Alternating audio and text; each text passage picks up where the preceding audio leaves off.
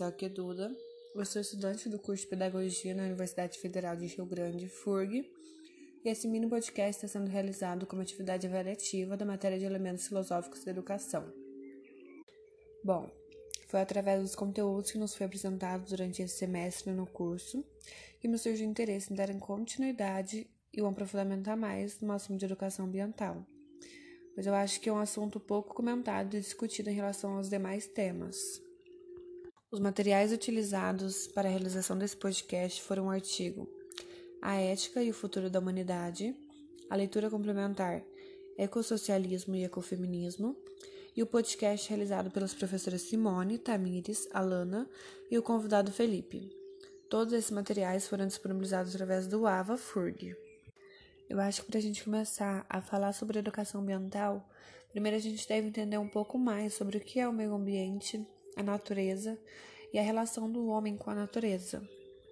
Com isso, podemos considerar que meio é onde seres vivos e não vivos habitam, seja ele natural ou construído pelo homem. Ele pode ser modificado constantemente pelas ações dos seres vivos viventes no planeta.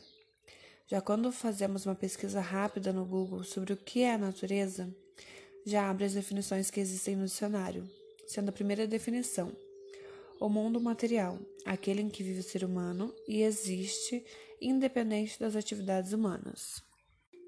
Ao ler isso, eu me questiono sobre a seguinte parte: aquele em que vive o ser humano e existe independentemente das atividades humanas, ou seja, a natureza não precisa das ações dos seres humanos para existir, e ao contrário da natureza, os seres humanos é totalmente dependente da natureza. A água, a alimentação, o ar tudo o que é necessário para sua sobrevivência a natureza oferece. Porém, o grande problema e a necessidade de uma educação ambiental vem da falta de consciência e o uso desenfreado dos recursos naturais. Os seres humanos são os únicos seres vivos que usufruem da natureza, mas devem ser a única espécie capaz de destabilizar ou até mesmo de destruir a natureza. Durante toda a história, a relação entre o homem e a natureza sempre foi de respeito, os homens usavam apenas o necessário para sua sobrevivência. Porém, no final da Idade Média e durante toda a Idade Moderna, o homem começou a se apossar e a dominar a natureza para atender às demandas do consumo.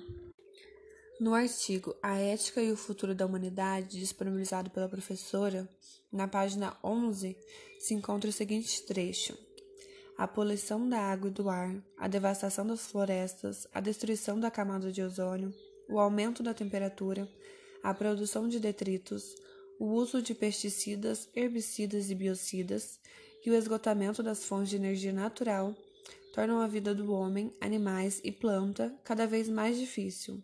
Na opinião de muitos autores das mais diferentes áreas do conhecimento, são iminentes os riscos de um colapso ambiental de grandes, se não de fatais proporções. A partir desse trecho, eu pretendo problematizar a relação do homem com a natureza de acordo com uma questão que foi levantada pela professora em seu próprio podcast. Como é que o ser humano tem pensado a natureza ao longo da história? Ou, de certa forma, qual a relação que os humanos têm estabelecido com a natureza? Bom, a primeira coisa que me vem à cabeça é: o ser humano tem pensado a natureza? Ainda podemos dizer que existe uma relação entre os humanos e a natureza, se não de exploração? Ainda podemos salvar a natureza ou as futuras gerações? Com o pouco que eu sei sobre o assunto, acredito que ainda existe uma pequena relação entre o homem e a natureza. Mas comparado à destruição causada pelas empresas, o agronegócio e os latifundiários, chega quase a ser invisível aos olhos. Algumas ações, como os discursos espalhados pela mídia, as plataformas, as palestras, os professores dentro da sala de aula conscientizando os pequenos mesmo que de maneira simbólica, acredito que sejam essas pequenas ações que ainda não deixaram a natureza entrar em um colapso. Sei que ensinar uma criança a fechar uma torneira enquanto escova os dentes é coisa mínima comparado aos estragos já causados pela humanidade, mas acredito que é aí que elas começam a ter consciência do meio em que vivem e a necessidade de preservar a natureza e a vida humana. Uma frase que eu gosto muito dita por Pitágoras Educai as crianças e não será preciso punir os homens. Se eu disser que somente fazendo isso já seria suficiente para a salvação das futuras gerações, seria tentar enganar a mim mesma. mesmo sendo bem pessimista em relação ao futuro. Eu acredito que a educação ambiental, não apenas para as crianças, mas todo o público que uma educação de qualidade pode alcançar, seria um bom início para começarmos a enxergar uma luz no fim do túnel. E não digo apenas cartazes e textos conscientizando as pessoas, mas pensar em ações conjuntas com a sociedade, abrir espaço para debates e discussões, a elaboração e criação de outras alternativas.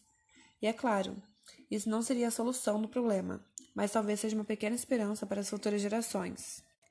E eu encerro o podcast com a fala da querida professora Simone, que eu não conseguiria pensar em uma conclusão melhor do que a sua fala. Se a finalidade da educação ambiental é a transformação social e, claro, que aí está incluído a individual, a partir de um fazer educativo emancipador, para citar o Freire, a gente não pode negar o conflito que naturalmente existe na sociedade como a nossa, que é historicamente desigual. Então, em outras palavras, o papel da educação ambiental nesse sentido é o de provocar a necessidade de posicionamento quanto ao projeto de sociedade que nós temos e a sociedade que nós queremos. É também a de fazer perceber a necessidade de assumir responsabilidades e direitos quanto indivíduos, enquanto grupo, enquanto classe, a uma prática que atua desde o cotidiano até uma organização política para as lutas sociais. Bom, e é isso. Muito obrigada por escutarem até aqui.